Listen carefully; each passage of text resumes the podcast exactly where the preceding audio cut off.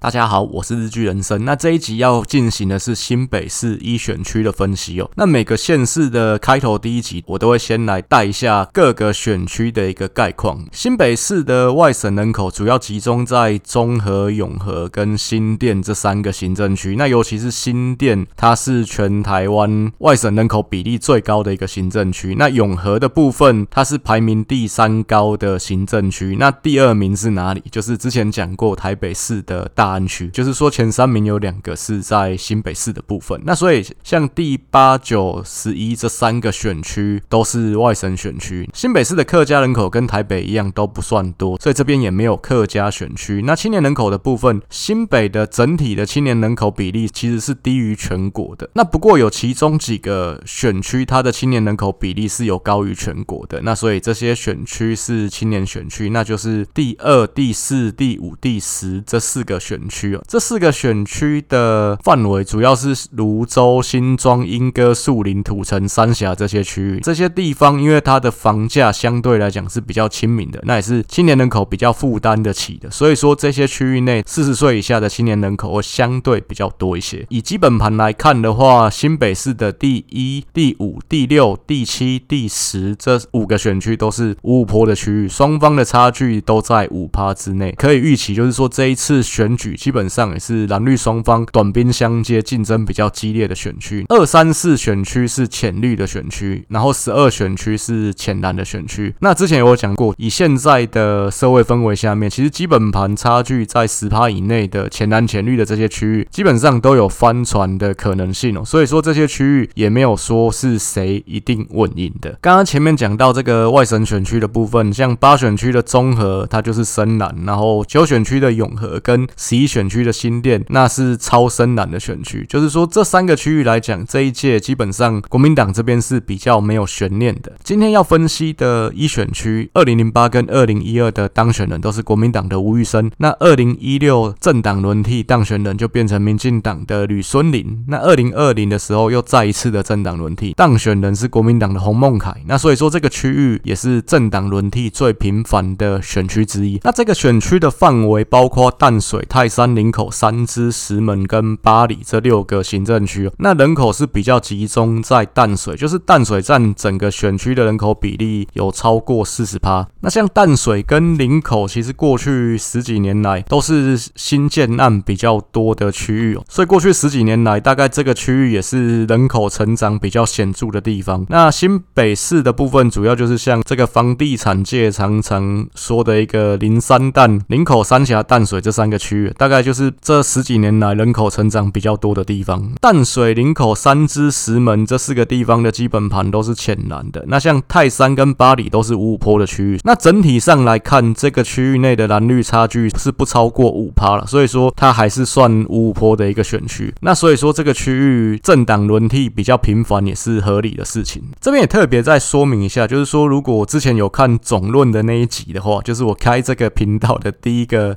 影片，那你可能会。发现那个时候把这个选区是归类在浅蓝的，会有这样的一个差异，主要是因为其实一开始做第一集影片的时候，我是用二零二零立委选举的选举人数在做计算，因为当时为了省时间嘛，立委选举其实中选会就有现成的一个数据。那如果说是用总统选举的人数来算的话，像有些行政区它是有切开的，就变成是我要另外去计算，那这就相对来讲比较花功夫一点。那那个时候也觉得说总统跟立委应该呃选举人。数不会差到太多，但是后来实际去看，真的有些区域会差比较多。立委跟总统选举人数不同，大概会有两个原因呢、啊。一个是说你在选举前的四个月，你有迁户籍，跨了一个立委选区，那当然这个部分就变成是说你有总统的投票权，但你没有立委的投票权。那还有一个比较重要的是原住民的一个部分，因为原住民他们的立委是另外选的嘛。那不过因为我的基本盘还是用总统的选举结果去回推的，所以说理论上还是要用总统选举人数会比较准。准确一点，然后再就是说，有一些行政区是原住民区，像新北市就有乌来区这个区域是原住民区。那如果说用立委的选举人数去算的话，因为总统跟立委的一个人数真的差太多了，这部分会比较有问题。所以说后来真的开始在做各个选区的分析的时候，我还是回到说用总统选举人数去算。像之前台北市的那几集，全部都是用总统选举去回推的。不过因为台北市的部分刚好没有任何一个选区，它是落在说基本盘算下。下来是在归类的边缘，归类的边缘就是说，那可能刚好在深蓝跟浅蓝之间呢，还是说在浅蓝跟五五波的选区之间呢？台北市没有这样的一个情况，所以就没有特别去说。但刚好到新北，就像这个选区跟二选区其实都有这样的状况。原本我的总论那边二选区是归类深绿的，但是如果用总统选举的选举人数去看的话，重算的结果它也会变成是浅绿的选区。那这边也特别说明一下，后面一样的情况我就不会再特别拿出来讲。那另外像这个选区，它的立委选区 跟议员选区的划分其实也是不一样的。就是议员选区的一个划分，它是淡水、三芝、石门跟八里是划在同一个选区，泰山跟林口它是跟划在二选区的五股，它是另外一个议员选区。所以说这样的情况就比较不利，说你议员要去挑战立委。那我开头第一集有讲过，像新北市历届从议员挑战立委成功的人数跟台北市比就少很多。那这当然跟新北市立委选区跟议员选区划分的一个差异性比较大也有关系。那像像这个选区，其实区域内有六个行政区嘛，但这六个行政区，你像淡水跟林口，它基本上就是属于不同的生活圈。那只是因为我们当初重划选区的时候，一个大原则就是以三十万人为一个基数。那所以像这个选区，简单说就是因为要凑这个人数，所以硬把他们划在同一区。但事实上，这个选区内很多的行政区，它其实不是在同一个生活圈之内的。其实议员选区的划分比较像是同一个生活圈，然后划在一起。所以这样的情况下面，真的就会比较不利议员要向上挑战立委。这个选区虽然已经政党轮替过两次，但是像吕孙林、像洪孟凯他们其实也是都没有当过议员的，他们都是所谓的政二代，那就是直接跳过议员去挑战立委。再来下一章，我们进入到指标性选举回顾的一个部分。那新北市跟台北市一样，我们都会看二零零四的总统选举跟二零一零的市长选举。二零零四的总统选举，阿扁是四十七趴，连战是五十三趴。那二零一零的这个市长选举，蔡英文的得票一样也是四十七趴，朱立伦的得票一样也是五十三趴。就是这两次的选举结果，基本上跟台北市一样，就是都是完全复制贴上的情况。我们同场加印，再补充一个数字：二零一四那次的市长选举，朱立伦对游锡堃，这个选区内一样也是游锡堃四十七趴，朱立伦五十三趴。这三次选举其实完全是一模一样的一个比例。那也就是说，其实还是回到我之前讲的，这个基本盘它还是会有一定的一个僵固性。你看这三次选举，其实横跨十年的一个时间，但这个选区怎么选选出来的一个结果，一个比例就是这样的一个分布。这个部分也是双方都动员到极限的状况下，这个选区区域内蓝绿比例大致上的一个分布情况。接下来我们看历届选举的一个结果。那二零零八我们一样不看中间选票的一个部分。那那次选举是国民党这边的初选，就是吴玉生跟李显龙在竞争。我们摊开二零零四最后一届大选区多席次的一个选举结果来看呢，其实吴玉生他的主场确实就是在淡水这边，他在淡水一个人就拿了二十五趴，就是说整个淡水四个人里面就有一个人那次立委选举投给吴育昇。那而且那次选举有十九个人在这整个大选区里面参选，你就知道这个比例其实是相当高的。李显龙的部分，他比较强的是三芝跟石门还有巴里，像三芝他一个人拿了二十八趴，石门这边拿了二十四趴，巴里也有十七趴。那不过因为这三个区域都是比较小的地方呢，这样比较起来，当然吴玉生还是比较优胜一点。因为其实李显龙强的这几个小地方人口跟淡水都是不能比的嘛，所以最后的结果当然是吴玉生胜出啊。反观民进党在这个区域内其实没有比较强的人选哦。那那次之前我也讲过，其实民进党就是处在一个快要沉船的一个节奏上，所以说那次民进党在有机会可以当选的地方，大家都抢破头，因为要抢这个最后一根浮木。因为大家也知道民进党就快要下台了，比较弱势的地方就是乏人问津的一个状态。那这个区域就是这样。那最后呢，谢长廷就去找了这国民党这边初选落败的李显龙来代表民进党参选。那这也是我之前讲过，如果你在一个弱势的选区，基本上有三个策略：第一个，找一个有未来性的年轻人，然后用这一次选举去为下一次暖身；那不然就是找一个有时机，但是相对来讲没有成长性的老人，就是来顾基本盘。那最后就是找对方阵营那边斗争落居下风的那一方去找他合作，那就是招降纳叛。就当时很显然是这第三种策略嘛。不过因为李显龙他也是在国民党这边初选输了，才改挂民进党去参选，那当然是比较没有正当性的。那再加上当时的风向当然是极度不利民进党这边，所以整个选举的结果大概是六比四这样的一个比例啊。吴玉生其实也赢得还蛮轻松的。吴玉生他选完之后，在隔了一年多之后，这个二零零九年的年底，那他被周刊拍到说他带不是老婆的女性去维格，所以说从此之后你去搜寻吴玉生，你大概就是会看到维格，就是他的名字已经跟维格绑在一起。起了。不过，因为那次的事件，其实老实说，吴玉生的一个危机处理也是处理的非常好。就这其实是一个算教科书等级的一个危机处理啊，因为他第一时间就是跟媒体承认说，对，就是大家想的那回事，我就是去开房间了，不是去牵拖一些五四三，像之前有政治人物说什么我跟幕僚去开会，那这就蛮扯的。那所以碰到这样的情况，其实你还不如一开始就大方承认，那会是比较好的一个处理方式嘛。再加上，其实吴玉生的老婆对于吴玉生这次的事件是。采取一个包容的态度，你老婆都没有讲话，其实其他人基本上就可以回家了嘛。再就是说，这个事件之后，他就是闭关了好几天，所以有媒体解读说，他那段时间其实是去按来那些地方的庄脚，就是因为毕竟你发生这个事情是一个负面的新闻嘛。那当然挺你的那些庄脚其实就会被送啊，我要怎么听你讲话？之后选举我要怎么给你倒休庭？虽然呢、啊，就是这件事情之后，民进党跟亲绿的媒体就是会一直拿出来调侃他，毕竟吴育昇他是马英九嫡系的人嘛，那当时总统是马英九嘛，打吴育昇好像就打马英九一样，但实质上这个伤害是有被控制住了。那所以以结果来说，二零一二的这次选举，吴育昇也有成功连任嘛。但二零一二的那一次选举，民进党在这个选区推出的就是当时还是三立名嘴的何博文。何博文他毕竟是名嘴嘛，所以说他的曝光度很高，而且他的口才是蛮不错的。那那次选举其实他也是蛮常拿这个维格的事件出来调侃吴育昇啊。我印象很深刻是说那时候吴生他。在泰山挂了一个扛棒，就是说，呃，吴玉生做事建设拼第一。何博文马上就在那个隔壁又挂了一个扛棒，就是说，这个吴玉生你卖个品啊！因为那个那两个扛棒其实都蛮显眼的，就挂在旁边，所以说你经过的人看到都会会心一笑。那这个部分如果有兴趣，可以自己去 Google 何博文看板就可以找到。那提示一下，这个照片是自由时报的，所以何博文这个人其实是还蛮幽默的。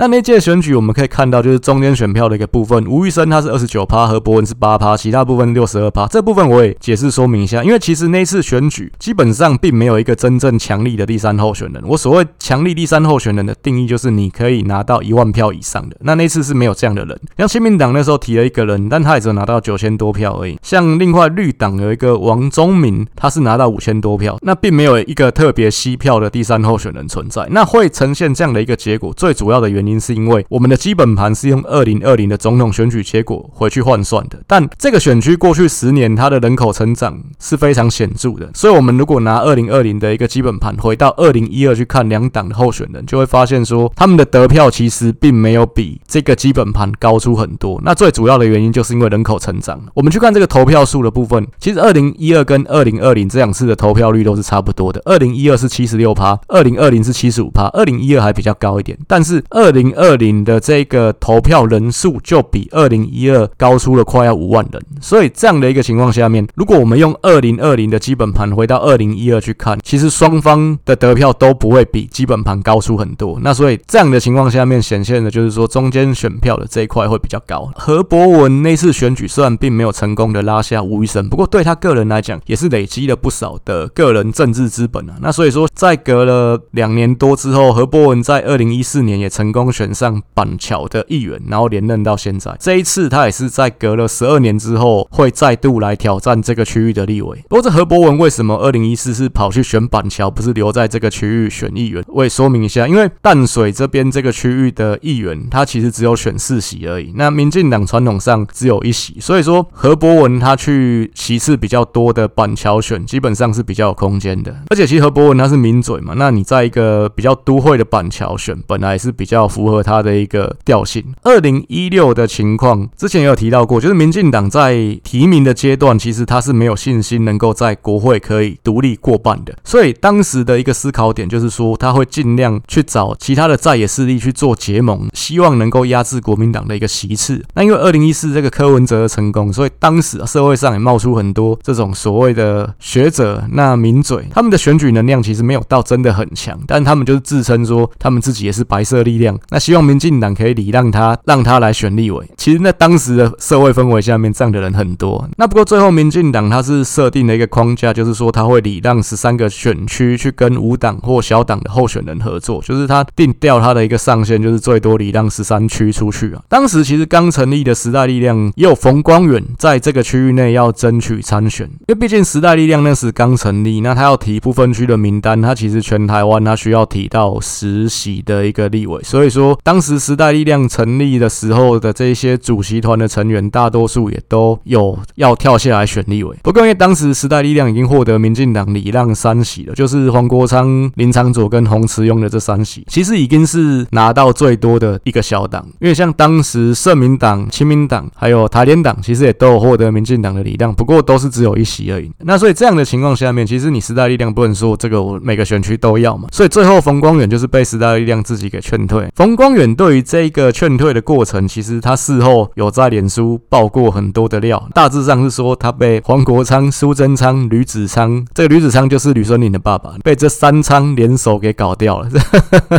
当然，这也是他后来退出时代力量的一个原因呐、啊。但凭良心说了，其实当年民进党推出了这个吕孙林，他那时候还不到三十岁，而且他也没有任何的民代经验，他是跳过议员直接选立委的，甚至说他也没有任何在外面正式工作的一个经验啊。民进党会推出他，最主要原因是因为他爸爸吕子昌这个资深议员，那他二零一四年意外落选，所以说吕家需要有人去继承这个政治香火。如果说他爸爸不是吕子昌的话，其实他要选立委是真的非常欠缺说服力的。不过也因为当年的风向是极端有利民进党，再就是说，因为他年轻他还不到三十岁，那在当年这个太阳花学运的背景下面，反而是可以操作的一个优势。虽然说吕孙林是没有参加学运啊，那再加上说对手吴玉生他是马英九嫡系的人马，那当年刚好马英九就正在黑嘛，所以说这个吴玉生他其实也会有一些影响。另外就是吴玉生他本身之前这个维格的事件，当然负面的形象是会一直跟着他的，所以。当年吴玉生选举是选到跌破基本盘的，那相对来讲，吕孙林他的一个得票也是创下民进党这边的一个新高，所以选举的这个结果就是吕孙林这个各方面条件看起来都非常平凡的女孩，一跃成为全国最年轻的一个立委。因为我说各方面条件都很平凡，是其实你摊开吕孙林的学历、工作经验，甚至说他的一个论述能力，各方面来看，老实说，他都不是一个出色的人选。但是在那样的一个时空背景下面，时势造英雄，就是他当选了，那成为一个不到三十岁就进入国会的政治人物。二零二零的情况是，吴玉生他其实也有意要卷土重来，不过因为他初选就输给洪孟凯啊，所以就没机会。这洪孟凯这个人也稍微介绍一下，他的妈妈叫做郭树春。二零零四年的时候连战因为两颗子弹输给陈水扁嘛，那当时 开票之夜，大家在他的场子上面高喊选举无效，那这个带头喊选举无效喊到破音的，就是洪孟凯的妈妈郭树春。这应该 YouTube 还找得到影片啊。洪孟凯在选立委之前，他其实也当过国民党的发言人，那他有不少曝光的机会，那包括上政论节目什么的。那他其实他的口才反应，老实说是不差的。所以说你去对比洪孟凯跟吕孙林，当然两个人都是正二代，不过老实说了，洪孟凯条件上面还是比吕孙林好一些。我们去看吕孙林他当年的一个得票，其实他 二零一六、二零二零。两届的得票几乎是一模一样的。我们看中间选票的一个部分，二零二零洪孟凯是二十七趴，吕孙林是三十趴。其实这一块吕孙林还小赢洪孟凯。最主要是当时时代力量也有推出一个律师叫做张卫航，在这一区参选，那他也拿了快要两万票。那当然比较大程度上还是冲击到吕孙岭这一边啊。时代力量在二零一六年劝退冯光远，成就了吕孙岭。二零二零的时候又推出了张卫航，拉下吕孙林。所以可以说吕孙林在这个选区的成功与失败都跟时代力量有关。那当然、啊，吕孙林本身的一个条件确实不是很有说服力，让大家投给他当立委的。那不过以上一届的风向来看，其实一对一的情况下面，吕孙林的一个胜算还是比较大一点的。那下一让我们进入到就是过去三届立委跟总统得票比较的一个部分。二零一二的时候，吴医生跟马英九比，他是少了将近一万一千票。那最主要当然是受到说他外遇的这个丑闻的影响。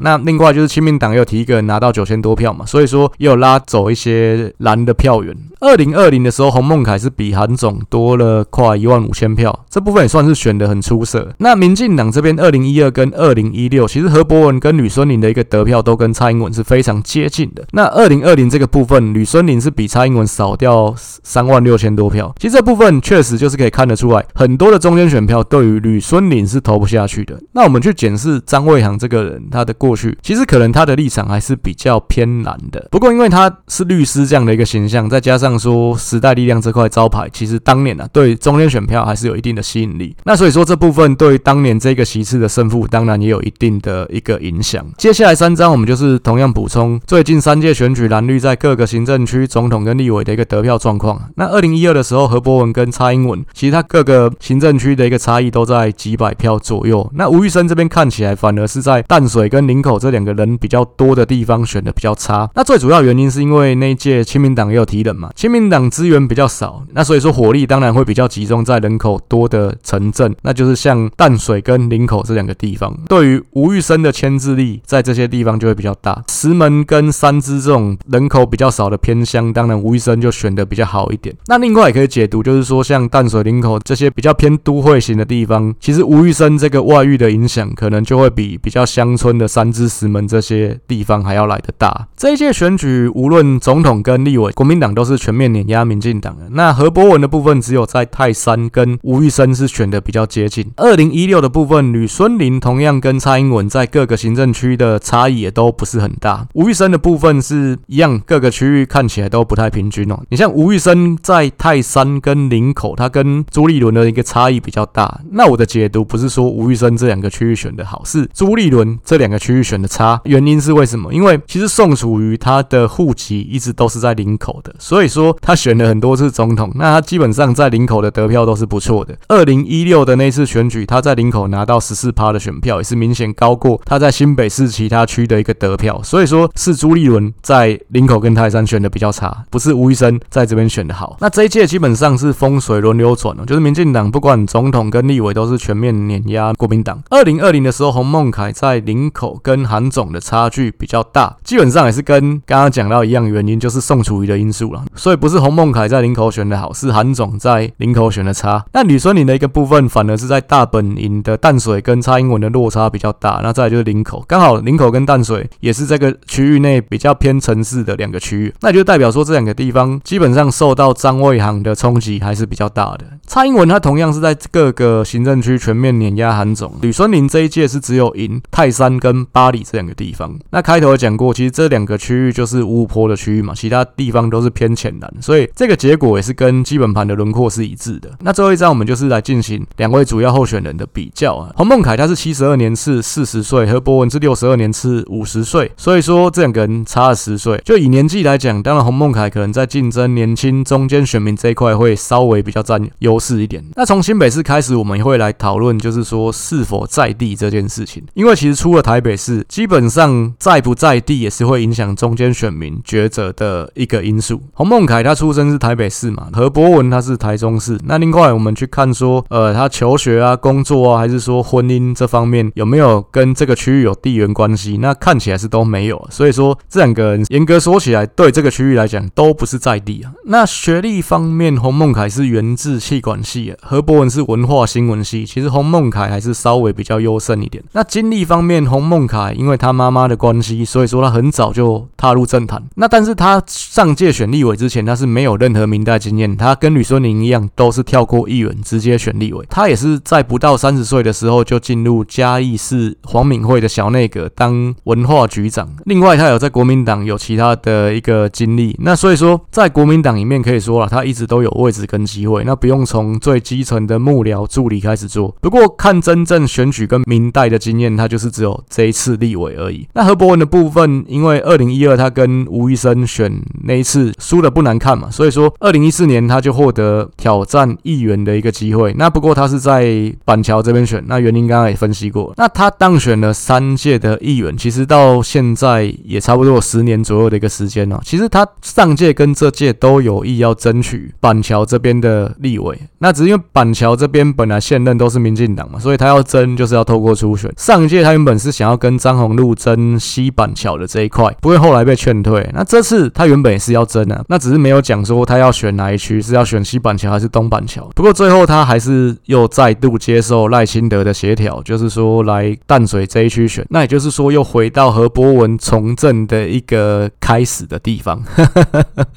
何博文他其实过去十年经营的是板桥嘛，而且其实老实说，一选区这边的一个形态，它不算是都会区，那而且它各个行政区之间的一个差异很大。你像淡水。林口就是人比较多的地方，但是有像三芝、石门、八里，甚至泰山，感觉是比较乡村一点的地方啊。所以对于跨区参选的人来讲，当然是比较不利的。而且其实这个区域刚才讲到过，过去十年我们看投票人数就知道，这个人口成长是蛮显著的。那当然就是有很多外来的一个人口，这个区域它的变化当然也是很大的。那跟你十二年前在选可能就不太一样。何博文呢，当然他的优势是说他已经有全国性的知名度，而且他也是政论节目的常客。那他本来就是三立帮的嘛，就是在民进党内是属于永延会，就是三立海派这边。那所以说，但他的优势就是说大家都认识他，不需要重新去建立知名度。那不过这一次选举的对手是洪孟凯，那跟十二年前你去打吴育昇可能就不太一样，因为吴育昇其实当时他有很多的可以打击的私利点，包括说他外遇啊，还是说包括他就是马英九嫡系的人马嘛，他目标比较大。那洪孟凯他当然有一些可以攻击的地方，不过他当立委才当一届而已。再就是说，虽然他也是正二代啊，那但是他至少没有像吕孙林，就是连话都说不清楚。那但洪孟凯他的形象，老实说，对中间选民来说也不是很讨喜。那不过何博文他还是需要去证明说，我是比洪孟凯更好的人选，那才有机会在这个中间选票的竞争当中取得优势。因为这个区域严格说起来还是算乌坡的一个区域。那当然决胜的关键还是在中间选民的一个部分，尤其是新一路的年轻选民。那这一块大概就是三十到四十岁左右的这个区块。你像淡水跟林口都有很多这个年龄层，那是过去十年一路的年轻选民，这个部分他们可能未必会有。很明显的一个蓝绿政治倾向，他们关心的重点可能也不是说一些比较意识形态的问题，那可能相对来讲，这个年龄层的人还是关心到工作啊、教育这方面，那甚至说两岸会不会战争这些的，因为毕竟这个年龄层的人会搬来这边，大部分就是刚成家立业，那可能也有小孩这样的一个状态。再来还有一个蛮重要的议题就是交通方面，因为毕竟这些人可能都还是在台北市工作，那他们也是需要通勤，但是像淡水。跟林口其实就已经是新北市的蛋白区了，那他们要到市区，其实这个交通上面相对来讲还是比较痛苦的。提出补贴性的政策当然是一块，但是可能更多方面还是需要去改善目前的一些痛点。那这当然对于一个区域立委、一个民代来讲，这些部分都是可以去提出政见来让选民看到你可以给我什么的地方。凭良心说，这个区域基本上洪孟凯现在还是有他的现任优势在啊。那但是何博文他不会。没有机会。以新北市来讲，这个区域绝对是两边都有机会，那会激烈交锋的一个选区。以上就是这一集新北市一选区的分析。那因为台北市五选区跟新北市二选区，国民党这边的人选都还没有确定，所以我们下一集会先进行新北市三选区的部分。那如果你喜欢我的内容，那也希望你可以帮我做一个订阅跟分享的动作。我过去 Podcast 的节目都可以去搜寻日剧人生选举研究所来找到。那另外也可以搜寻日剧人生去看我过去部落格上的一些文章，那谢谢大家这一集的一个收看，我们下一集再见。